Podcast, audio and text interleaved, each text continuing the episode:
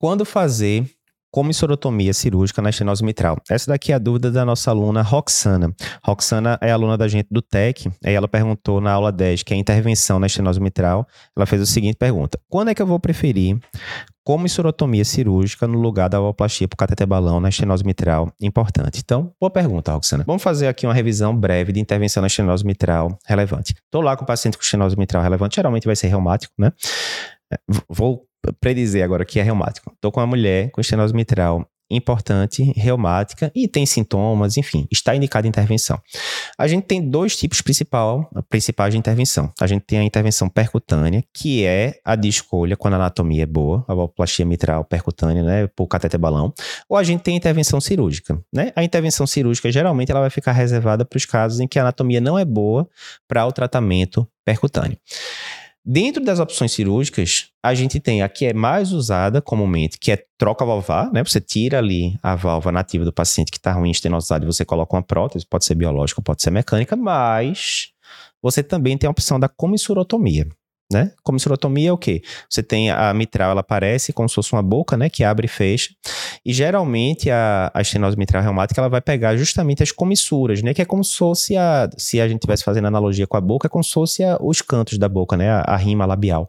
Geralmente é aí que está fusionado, né? O que é que o catéter faz? O catéter balão que a gente faz percutâneo.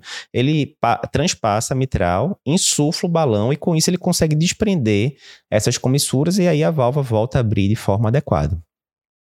Esse, esse, é o princípio do cateter balão.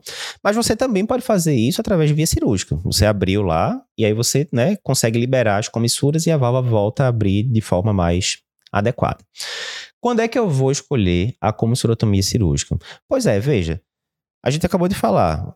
A indicação mais clara é a via percutânea. É menos invasiva, o paciente ganha anos aí até ter que precisar realmente de uma cirurgia, enfim.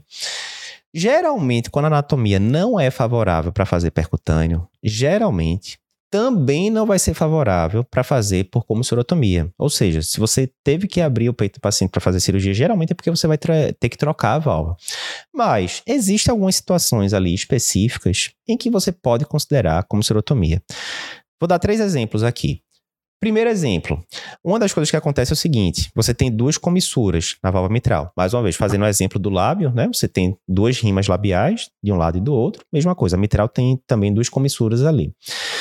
Normalmente, uma das coisas que a gente vê no eco, além da gente ter que calcular aqueles critérios de Wilkins, Block, né, aquelas coisas todas que a gente vê, a gente tem que ver também a simetria do acometimento, né?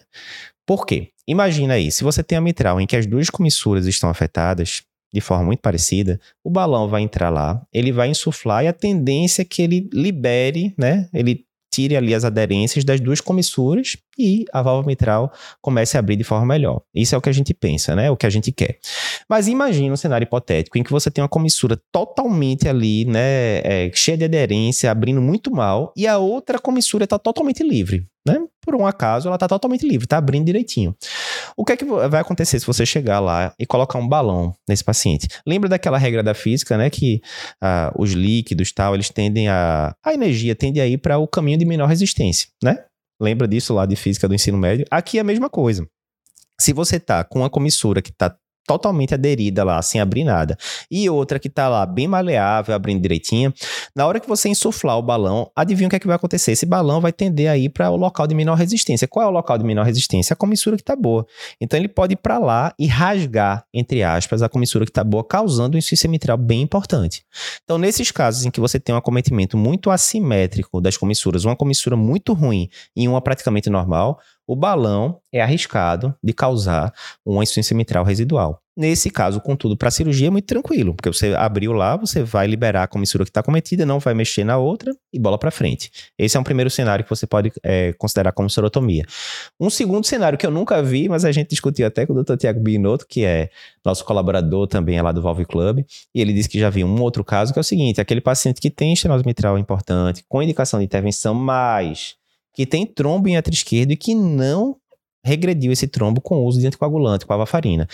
O que é que acontece? Nesse caso, eu posso fazer estratégia percutânea? Não, porque na hora que o, o catéter chega lá dentro do átrio esquerdo, ele pode cutucar, entre aspas, esse trombo, jogar ele para circulação sistêmica e causar um AVC.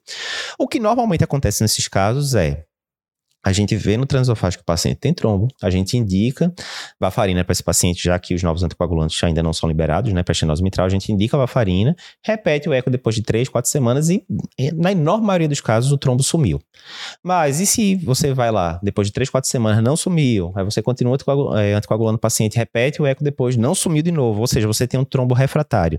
Nesse caso, a cirurgia seria uma opção, porque aí você abre lá, o ato do paciente retira o trombo, né, manualmente ali, mecanicamente, e depois você resolve a mitral. Essa é uma segunda situação em que você poderia considerar a comissorotomia cirúrgica.